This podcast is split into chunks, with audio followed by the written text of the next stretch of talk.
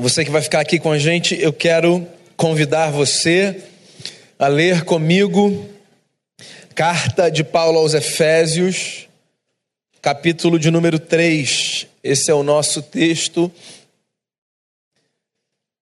para essa manhã.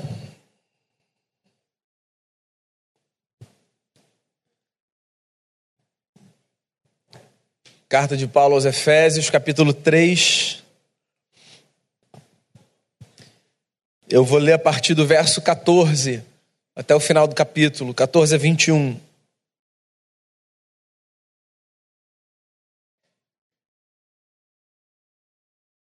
Diz assim o texto: Por esta causa me ponho de joelhos diante do Pai, de quem toma o nome toda a família, tanto no céu como sobre a terra, para que, segundo a riqueza de Sua glória, vos conceda que sejais fortalecidos com poder mediante o seu espírito no homem interior. E assim habite Cristo no vosso coração pela fé, estando vós arraigados e alicerçados em amor, a fim de poder descompreender com todos os santos qual é a largura e o comprimento e a altura e a profundidade e conhecer o amor de Cristo, que excede todo entendimento, para que sejais tomados de toda a plenitude de Deus. Ora, aquele que é poderoso para fazer infinitamente mais do que tudo quanto pedimos ou pensamos, conforme o seu poder que opera em nós, a ele seja a glória na igreja e em Cristo Jesus, por todas as gerações e para todos sempre. Amém. Vamos orar mais uma vez? E assim a gente começa a refletir. Te dou graças, Pai, por esse momento, privilégio da gente refletir sobre a palavra e que o nosso coração seja aquecido, que a nossa mente seja estimulada e que a gente reflita e que isso nos faça bem a alma, nos transforme a vida, que isso nos faça crescer. Obrigado. Mais uma vez eu agradeço por essa manhã e pelo privilégio de estarmos reunidos aqui. Que o Senhor nos abençoe com o perdão dos nossos pecados em Cristo Jesus. Amém. Eu me lembro uma vez o pastor Caio Fábio disse algo muito simples, mas muito profundo sobre oração, tentando resolver o dilema das pessoas que dizem assim: eu não consigo orar porque eu não sei orar de maneira correta. Eu me lembro que ele disse o seguinte: oração errada é oração não feita. Tem outra frase sobre oração que me marca profundamente, que é de um padre romano holandês que viveu boa parte da sua vida no Canadá, Henry Nouwen, ele disse que orar é sair das certezas falsas para as incertezas verdadeiras. Eu queria refletir com você nessa manhã sobre a experiência da oração, sobre a beleza da oração. Eu acho que poucas coisas são tão belas, ainda que difíceis de serem explicadas, quanto o mistério e o exercício da oração. A oração é tão poderosa que o apóstolo Paulo, numa de suas cartas, diz assim: orem o tempo todo, orem sem cessar, nunca parem de orar. Parece que Paulo está desenhando a oração muito mais como um espírito de vida do que como uma atividade momentânea. E essa oração é uma oração muito emblemática de Paulo, por diversas razões tanto pela sua beleza e pela profundidade do seu conteúdo, quanto por revelar, na minha opinião, uma faceta muito peculiar da personalidade do apóstolo Paulo. Paulo é um grande, era um grande erudito, né? Paulo foi um grande intelectual, um homem que dialogava com a filosofia do seu tempo, um homem que versava por diversos idiomas, um homem que conseguia estabelecer conversas profundas com os grandes pensadores do seu contexto. Mas Paulo nunca deixou de ser, por causa disso, um homem de coração sensível.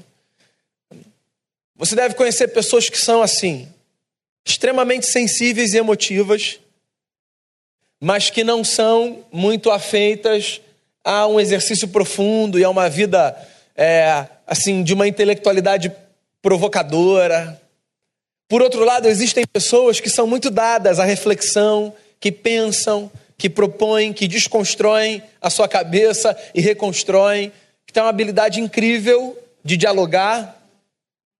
mas que não tem um coração muito sensível. Né? A gente fala no senso comum, né? Fulano é muito racional, ou então fulano é muito passional. Porque, no geral, as pessoas se, se colocam num dos extremos desse espectro.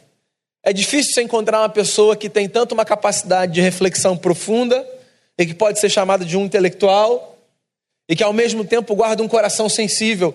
Eu acho que essa oração de Paulo é uma oração que revela o apóstolo como um homem que, que frequenta esses dois lugares, da reflexão profunda e do coração sensível. Eu acho, inclusive, que esse exercício é um exercício que a gente deve fazer, sabe? De pensar bastante, de refletir bastante, mas de nunca perder a sensibilidade do coração. Essa oração é linda. Paulo está escrevendo uma carta, como um homem intelectual que era. A carta aos Efésios é, entre os estudiosos, chamada de carta geral. Os que estudam a carta aos Efésios dizem que essa carta, na verdade, era uma carta que tinha sido escrita para circular por todas as igrejas do império. Ou seja, Paulo não escreveu especificamente para aquela comunidade. Algumas cartas de Paulo eram muito específicas, porque Paulo tratava dos problemas das comunidades enquanto ele escrevia. Outras cartas eram gerais. Então eram cartas que não eram para tratar de um problema específico de um povo, mas que eram cartas para a edificação de todo mundo. Era o tipo de discurso que servia para qualquer pessoa. E essa carta é uma carta desse tipo, desse teor. E nessa carta, Paulo para e faz uma oração, no meio do seu exercício intelectual.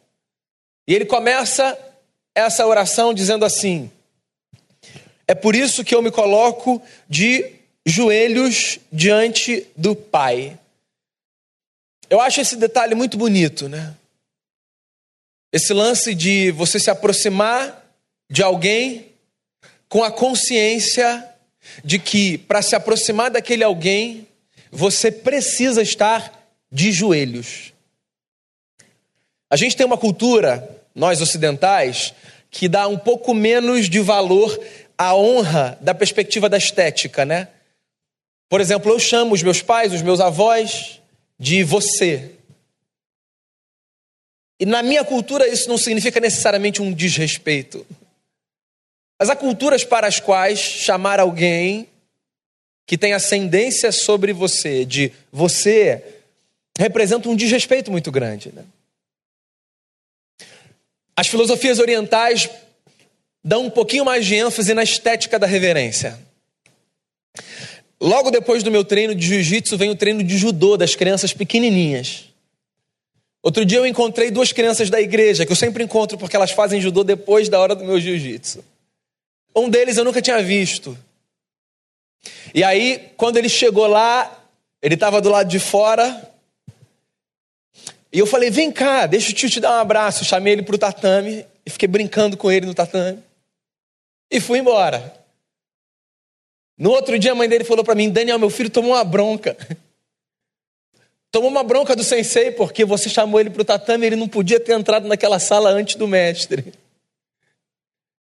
Eu falei, fica aí na conta de todos os gabinetes que eu já tive que fazer com você. Mentira. Achei aquilo bacana, né? Ele precisava esperar. O judô tem mais isso do que o jiu-jitsu, né? O mestre entrar para depois ele entrar. E aí ele reverencia. E aí ele entra. O Paulo está falando mais ou menos isso. Eu me coloco de joelhos diante de Deus. É mais do que uma postura física é o reconhecimento de que, diante de alguns seres, nós precisamos da consciência da reverência. Eu acho que o que Paulo está dizendo é que toda oração que não é feita com a consciência de que aquele a quem a gente ora pede reverência é uma oração que é diminuída na sua importância e na sua intensidade. Sempre que você orar, ore de joelhos, não necessariamente como uma postura física, mas como uma postura de alma. Curve-se com as suas palavras. Faça com que as suas orações sejam uma expressão real do reconhecimento que você tem de que o Deus que você chama de Pai, por maior que seja a intimidade que você tem com Ele, e a liberdade que, como filho, você desfruta na Sua presença, é alguém digno de reverência eu me coloco de joelhos diante do Pai, de quem toma o nome toda família, tanto no céu como sobre a terra. Tá aí mais uma coisa importante na nossa experiência de oração. A consciência de que a oração é a experiência de uma família. Quando a gente ora, a gente ora um pai que nos acolhe no seio de uma família, com muitos irmãos e com muitas irmãs. Nós temos por sobrenome o nome de Deus. Na cultura judaica, onde Paulo nasceu e cresceu, os homens eram identificados pelo nome do seu pai, esse era o seu sobrenome. Então, certa vez, por exemplo, Jesus conversa com um homem que ele chama de Simão Barjonas, porque era Simão, filho de Jonas. Jesus outra vez encontra um homem que se chamava Bartimeu, cego. Bartimeu significa filho de Timeu. Uma vez olharam para Jesus e disseram: Não é esse o Jesus do José? E na nossa Bíblia aparece: Não é esse Jesus? filho do José? O Paulo está dizendo que nossa experiência em relação a Deus é exatamente essa.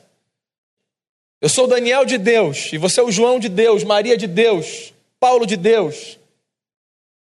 Todos carregamos o nome do Pai. E é exatamente isso que nos faz uma família. E eu vou repetir um discurso que tem sido um discurso batido aqui nesse lugar. Nós não temos o direito de dizer quem faz e quem não faz parte da família. E talvez uma das grandes surpresas da vida e da vida que está para além seja o número infindável de descobertas que nós faremos ao percebermos que muitos que não chamávamos de família ou que não pensávamos como família fazem e farão parte dessa família divina. Porque não somos nós que dizemos quem são os filhos e as filhas de Deus. Uma coisa a gente pode ter certeza: a família é muito maior do que a gente consegue contar. A família é muito maior do que a gente consegue dimensionar. Eu acho que há dois aspectos familiares que nós precisamos resgatar na nossa vivência prática porque eu acho que isso vai fazer bem para a nossa vida em comunidade e para a nossa vida em sociedade. Um aspecto é o dessa irmandade de fé.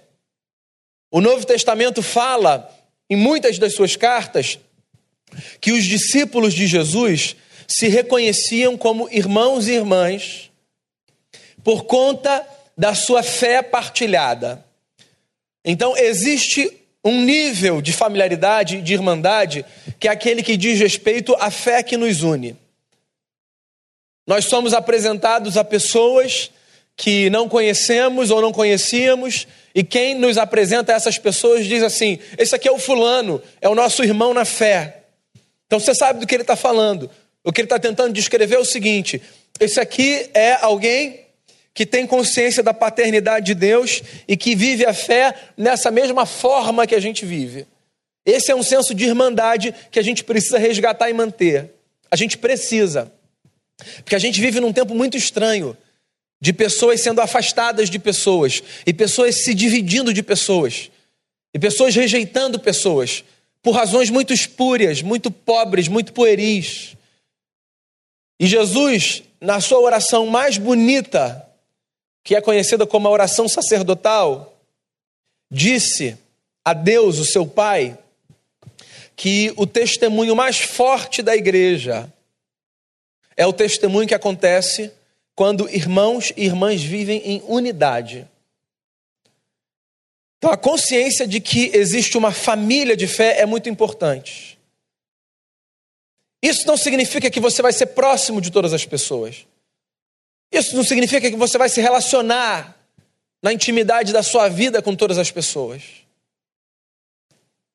Sabe quando você pensa duas vezes diante de um cenário? Porque você fala assim, mas o fulano é família. Aí você respira e pensa de novo. Eu acho que lembrar que existe uma família de fé desacelera as nossas reações impulsivas. Quando a gente tenta reagir de maneira muito afobada por causa de terceiros. Sim, existem pessoas que são família. Agora, sabe de uma coisa? Existe um outro nível de irmandade e de familiaridade que a gente precisa resgatar. Precisa. A consciência de que todos nós, a despeito da nossa crença, da nossa raça, da nossa condição social, do lugar onde a gente vive, todos nós somos irmãos numa outra dimensão. Todos nós somos irmãos de raça. Todos nós fomos feitos pelo mesmo Deus e todos nós recebemos a imagem do eterno na nossa vida. De tal forma que não existe absolutamente ninguém com quem você não possa identificar um ponto de contato ao ouvir a sua história e ao narrar a sua história. Ontem a gente teve reunião de casais aqui, que por sinal foi muito bacana. Histórias de recomeços foi o tema. O que aconteceu foi o seguinte: dois casais que não fazem oficialmente parte da nossa comunidade de fé tiveram o um microfone franqueado para contarem de maneira muito sucinta a sua história de recomeço. Eu estava no último banco. E eu estava lá atrás ouvindo a história desses dois casais, pensando na minha história ainda muito mais curta do que a deles. E eu estava lá pensando em como aquelas histórias narradas, a despeito de serem únicas, poderiam facilmente fazer algum ponto de contato com a história de todos os casais que estavam sentados ali. Todos os casais. A nossa história sempre pode fazer ponto de contato com a história de alguém. Sempre. Sempre. Existem coisas que são nossas do ponto de vista da particularidade. Existem coisas que são nossas do ponto de vista da coletividade. É por isso que você sente empatia quando você recebe notícia de algo que aconteceu com alguém que você nunca ouviu, nunca viu, nunca vai ver, que vive do outro lado do mundo. E aquela história, de alguma forma, pinça você pelo lado de dentro. Nós somos irmãos e irmãs de raça. E num mundo de ódio e violência, nós precisamos nos lembrar disso. Existe algo que nos une a todos. E nós, gente de fé, reconhecemos ser esse algo, o sopro divino que foi soprado sobre mim, sobre você e sobre todos os homens e sobre todas as mulheres que já pisaram, que pisam e que pisarão o chão dessa terra. Eu me coloco de joelhos diante do Pai, de quem recebe o nome toda a família da fé, e aí Paulo diz assim: para que vocês recebam poder para fortalecer o homem interior de vocês. Uau, eu acho essa oração muito perigosa e vou falar a você por quê. Poucas coisas desestabilizam tanto a gente quanto a experiência com o poder. Verdade ou mentira? Dizem que uma pessoa é conhecida quando a ela se dá poder. Tem uma série que eu gosto muito, chamada House of Cards. É uma série que fala da história de um congressista americano cheio de ambição e de vontade de chegar no topo do cenário político do seu país, ser presidente dos Estados Unidos, e que faz o que for possível para que o seu sonho seja realizado. Lá na primeira temporada tem uma frase que, assim, me marcou profundamente. Essa série é uma série que fala sobre esse bastidor sujo da política, que é um retrato do bastidor sujo da vida, ponto. É. E só para você entender, esse personagem, que é interpretado pelo Kevin Spacey, o nome dele é Frank Underwood, ele interage com quem está assistindo. Então, assim, a série está sendo filmada, às vezes ele olha para a câmera e ele fala com você. E aí tem uma cena que é forte. Tem uma jornalista que quer também ascender na sua carreira e ela também faz o que for necessário para ela estar tá lá em cima. E ela, ela se torna uma mulher que se corresponde com ele, que é um congressista, para ter informação privilegiada. Ela recebe informação dele, em troca ela dá sexo a ele. Então tem uma cena onde eles estão juntos e eles acabam de ter uma relação sexual. E ele olha para a câmera e ele diz assim: tendo transado com uma mulher que não era mulher dele, num jogo sujo de troca interesseira. Tudo na vida tem a ver com sexo, menos o sexo. O sexo tem a ver com poder.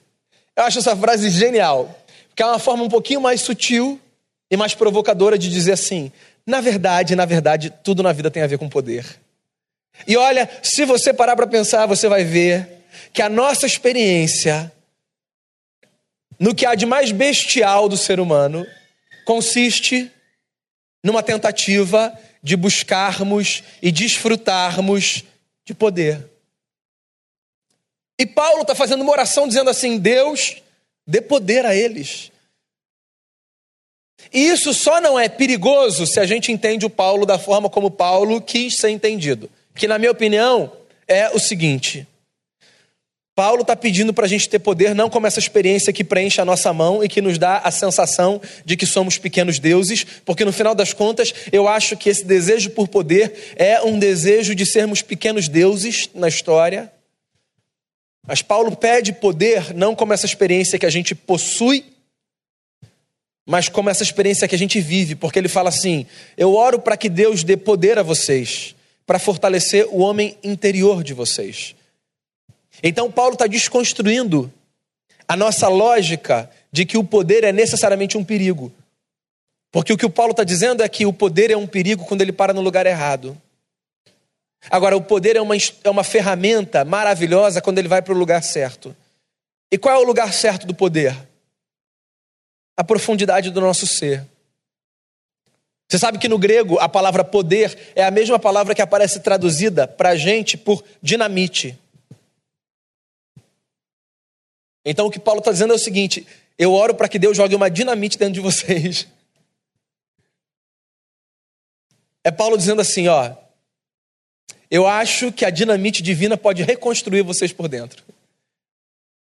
Ou outra maneira dele dizer, eu acho que vocês só vão mudar se alguma coisa explodir dentro de vocês. Sim, existem coisas que só mudam na nossa vida quando ocorre uma explosão pelo lado de dentro. E a gente pode pedir isso. Deus, exploda dentro de mim alguma coisa. Destrói. Refaz. Muda a minha perspectiva de querer poder para as mãos.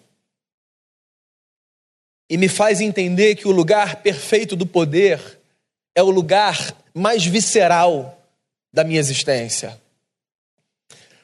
Ele continua, e ele diz assim: Eu oro para que vocês tenham poder por uma razão para que Cristo habite ricamente o interior de vocês, ou o coração de vocês. Olha só então que coisa bacana. Paulo ora de joelho, Paulo ora por toda a família, Paulo ora pedindo poder, e ele explica por que, que ele quer poder para a gente.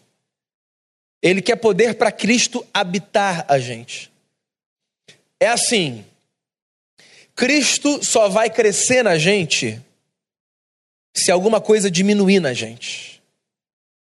Já aprendeu na escola de corpos que não ocupam o mesmo espaço? Então, para Cristo crescer, uma explosão precisa acontecer e alguma coisa precisa sair. Em outra carta, o mesmo Paulo descreve esse dilema dizendo assim: existe uma luta intensa coisas antigas e coisas novas. Coisas que eu não queria que acontecessem, mas que eu alimento.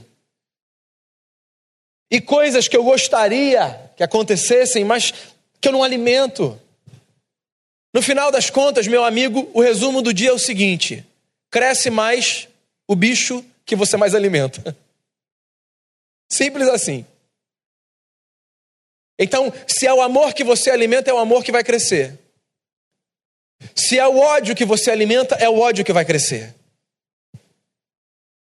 Se é a generosidade que alimenta, é a generosidade que vai crescer. Se é a ganância que alimenta, é a ganância que vai crescer. Porque olha só, não adianta pedir por milagre. Não dá para plantar ódio e esperar colher amor. Simples assim. A gente planta amor, amor a gente colhe. A gente planta ódio, ódio a gente colhe. Não como uma descrição de uma magia que faz com que, como num efeito bumerangue, o que a gente lança volte para a gente de maneira inexplicável. Como que numa compreensão simples de que a semente que a gente lança é o fruto que a gente vai ver crescer. E o que o Paulo está dizendo é que ele espera que uma explosão aconteça dentro da gente para que Cristo nos habite. Paulo é um pai barra mãe. Numa das cartas ele diz assim: Eu sofro dores de parto. Há uma dor aqui que eu jamais conhecerei. Obrigado, Senhor. Que Paulo diz que tem. E ele fala assim: Eu sofro dores de parto até ver Cristo gerado dentro de vocês. Então, Paulo é um pai e mãe que lança sementes na vida das pessoas, que são as sementes do Cristo, as sementes do Evangelho, da beleza da cruz e da ressurreição. E diz assim: Eu espero que essas sementes produzam vida e que essa vida seja a vida de Jesus. E eu anseio ver Jesus formado em vocês. Paulo ora de joelhos por toda a família.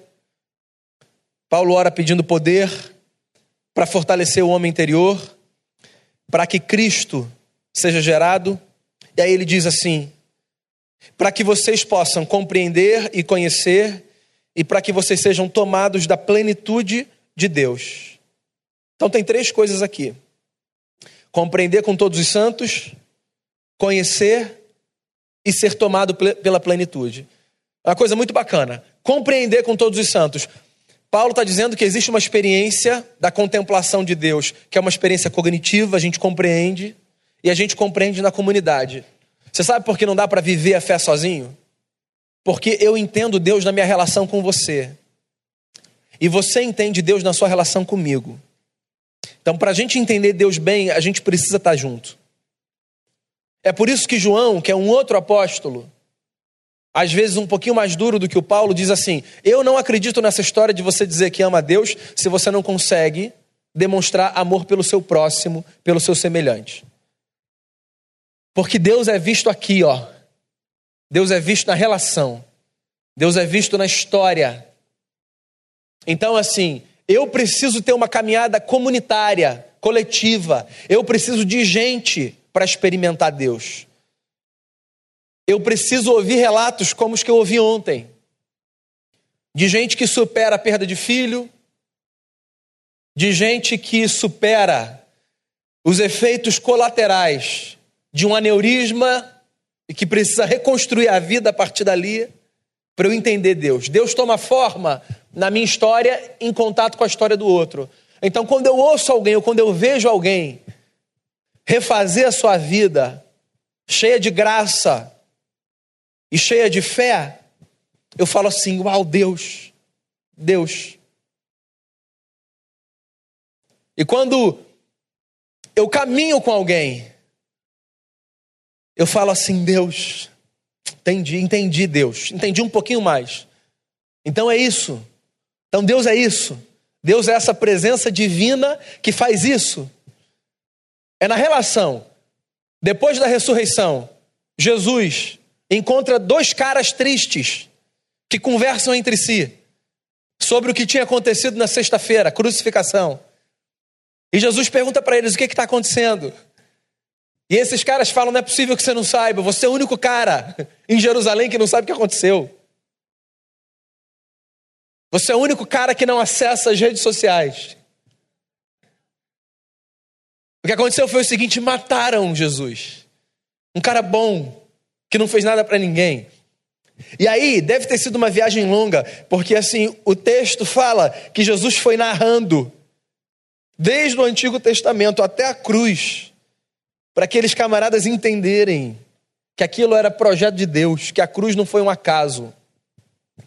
E aí, um deles, quando ele tem essa sacada de que é Deus ali, ele fala uma coisa muito linda.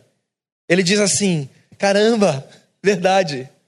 O nosso coração ardia enquanto ele falava com a gente.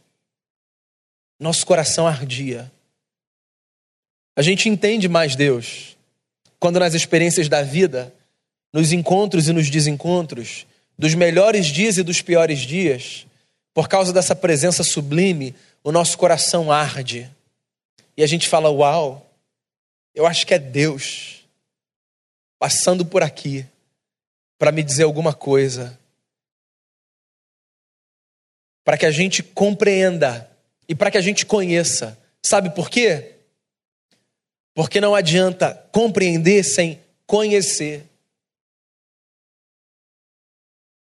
No Antigo Testamento, a palavra hebraica que aparece traduzida por conhecer era exatamente a mesma palavra que era usada para descrever o ato sexual entre um homem e uma mulher. Quando os hebreus falavam sobre um homem se relacionando com a sua mulher, eles usavam a palavra conhecer.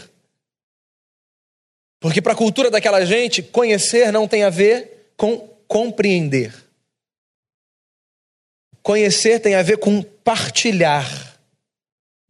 Então Paulo está dizendo assim: ó, eu oro para que vocês compreendam, mas eu também oro para que vocês conheçam. A gente falou sobre isso no retiro, né? Deus é o nosso verdadeiro consumo. Deus é alguém que a gente conhece enquanto a gente mastiga. Jesus falou assim uma vez para os seus discípulos e para as multidões que o seguiam. Gente que tinha ficado maravilhada porque ele tinha alimentado uma multidão com um punhadinho de comida. Ele olhou para aquela gente e disse assim: Eu sou o verdadeiro pão. Se você não comer da minha carne, e se você não beber do meu sangue, você não tem parte comigo. Discurso louco, né? É Jesus aproveitando o contexto de um milagre de alimento físico e dizendo assim: isso é bacana, mas fundamental é vocês se alimentarem do que verdadeiramente sacia a vida de vocês, que sou eu. Portanto, bebam meu sangue e comam a minha carne. Uma forma poetizada de Jesus dizer assim: Deus a gente só experimenta se a gente mastiga. Porque Deus não é alguém sobre quem a gente fala. Deus é alguém com quem a gente vive nas profundezas do nosso ser. Então, ou você mastiga Deus na história, ou você nunca vai entender do que eu estou falando de verdade. Porque talvez você compreenda, mas você não conheça. Coma Deus, mastigue Deus. Eu oro de joelhos por toda a família, para que vocês tenham poder que fortaleça o homem interior para que Cristo habite ricamente vocês, para que vocês compreendam, para que vocês conheçam e para que vocês sejam tomados por toda a plenitude divina. Eu acho que é a maneira perfeita de Paulo arrematar o discurso.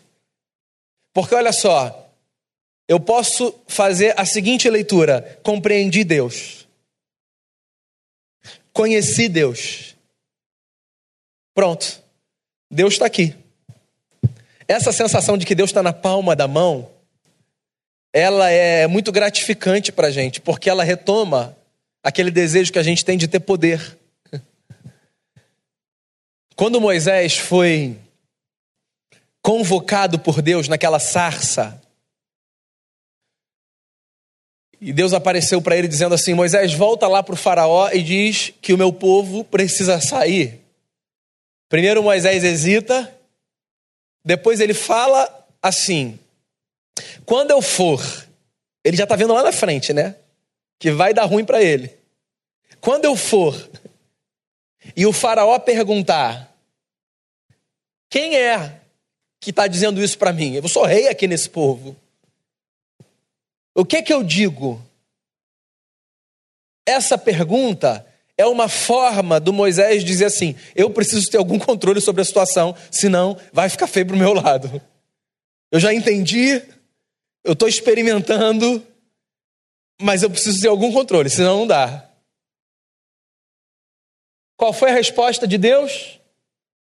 Diga, eu sou, te enviou. Que é uma tradução meio mambembe, eu não sei se você sabe. Porque literalmente o que Deus disse para Moisés é: Moisés, eu serei o que serei. Diga que eu serei o que serei te enviou.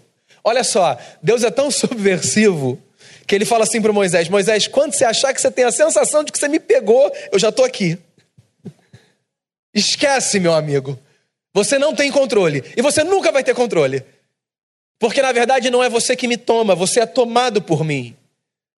E é isso. Viver com Deus é ter essa sensação de que você está sendo tomado por algo. E curiosamente, por mais que a gente não goste de perder o controle de situação, essa certeza de que você é tomado por algo, isso é bom. É estranho, né? Eu disse isso na nossa última reflexão aqui de manhã, dois domingos. Também para o Moisés, eu acho que ele queria controlar. Lá no Êxodo 34, ele fala assim: Deus, eu vou caminhar com o seu povo, mas eu não vou se o Senhor não for com a gente, e eu quero ver a face do Senhor. É mais uma forma dele dizer: deixa eu saber alguma coisa para eu poder dominar. E aí o que é que Deus diz? Esquece Moisés, a minha face você não vai ver, eu vou passar e você vai ver a minha bondade. Eu vou passar e você vai ver os meus rastros. Moisés, você não vai me tomar. Você vai ser tomado por mim. Só eu que ando e você que me segue. E eu acho que as nossas orações deveriam sempre contribuir para que Deus seja compreendido no que pode ser compreendido, para que Deus seja experimentado e mastigado, e para que a gente se lembre de que a gente nunca toma Deus, mas sempre é tomado por Deus. Porque o controle da história nunca está na nossa mão. Por mais angustiante que essa constatação seja. Aí ele termina a oração dizendo assim: A ele, porém, seja glória em Cristo e na igreja, hoje e por toda a eternidade. Amém. Você sabe o que isso significa? Glória é beleza. Inclusive, glória é uma expressão que, assim, infelizmente foi foi muito empobrecida, né? Porque glória virou só o brado de um povo que, vivendo ou não vivendo o que acredita, em algum momento diz assim: glória a Deus. Então tá o camarada que entrou com um carrinho criminoso e que xingou o juiz de todos os palavrões e que fez um gol e falou: glória a Deus. E tá o outro lá no octógono, arrebentou a cara do outro, o cara saiu de lá direto para o hospital. E aí o comentarista diz assim: Você quer falar alguma coisa? Ele falou: Queria em primeiro lugar dar glória a Deus por esse momento. Então, glória virou uma bandeira louca que a gente levanta, né? Que pode não ter nada a ver com nada. Glória é beleza. Quando, quando o apóstolo diz assim: A Deus seja a glória, o que ele está dizendo é: Eu oro desse jeito por vocês, irmãos e irmãs para que uma coisa sobre todas aconteça, para que a beleza de Deus seja vista. Então, Deus tem uma dimensão que é experimentada, e Deus tem uma dimensão que é vista. Existe uma estética na nossa dimensão com Deus. A árvore do conhecimento do bem e do mal, ela era de um fruto gostoso, assim o Moisés descreve, e ele fala uma coisa bacana, ele fala assim: ela era agradável aos olhos. Há coisas que são agradáveis aos olhos. A vida precisa disso, né? Quando a gente perde a beleza, às vezes a gente perde o sabor. Porque a gente come a vida também com os olhos. E a nossa experiência com Deus também é assim. É por isso que eu acho que às vezes Deus quase que materializa algumas experiências na nossa vida, né? Deus não pode ser apreendido. Mas às vezes eu tenho a sensação de que eu toco Deus. Eu acho que é Deus me dando assim uma canja, dizendo assim: dá uma olhada, vê. Eu oro a oração de Paulo por mim e por você. Que a gente fique de joelho diante do Eterno. Que a gente reconheça o lugar da família, que a gente tenha poder para fortalecer o homem de dentro. Que essa dinamite exploda o que precisa ser explodido, para que Cristo cresça dentro da gente. E que a gente compreenda, e que a gente conheça, e que a gente seja tomado, e que a beleza de Deus seja vista. Porque eu acho que essa é a grande razão da nossa existência. Vamos orar? Por esse momento, Pai, eu te agradeço por sermos família, por termos família, por termos sido alcançados pelo Evangelho, que é o poder de Deus para a salvação de todo aquele que crê. Como disse o apóstolo, que essa oração seja uma verdade na minha vida e na vida de cada irmão e cada irmã que a gente tenha essa experiência de ver Cristo crescendo, de ver o caráter de Jesus acompanhando a gente e de e de perceber Deus nos detalhes da vida. Que a tua beleza, Senhor, seja contemplada pelos nossos olhos. E que no mundo de cenas tão feias, de ambientes tão sujos, e de realidades tão deprimentes, pela experiência da fé, a gente possa ver florescer a flor que exala o bom perfume de Jesus. Que seja essa a nossa jornada. É a oração que eu faço, te dando muitas graças pela tua palavra, em nome de Jesus. Amém.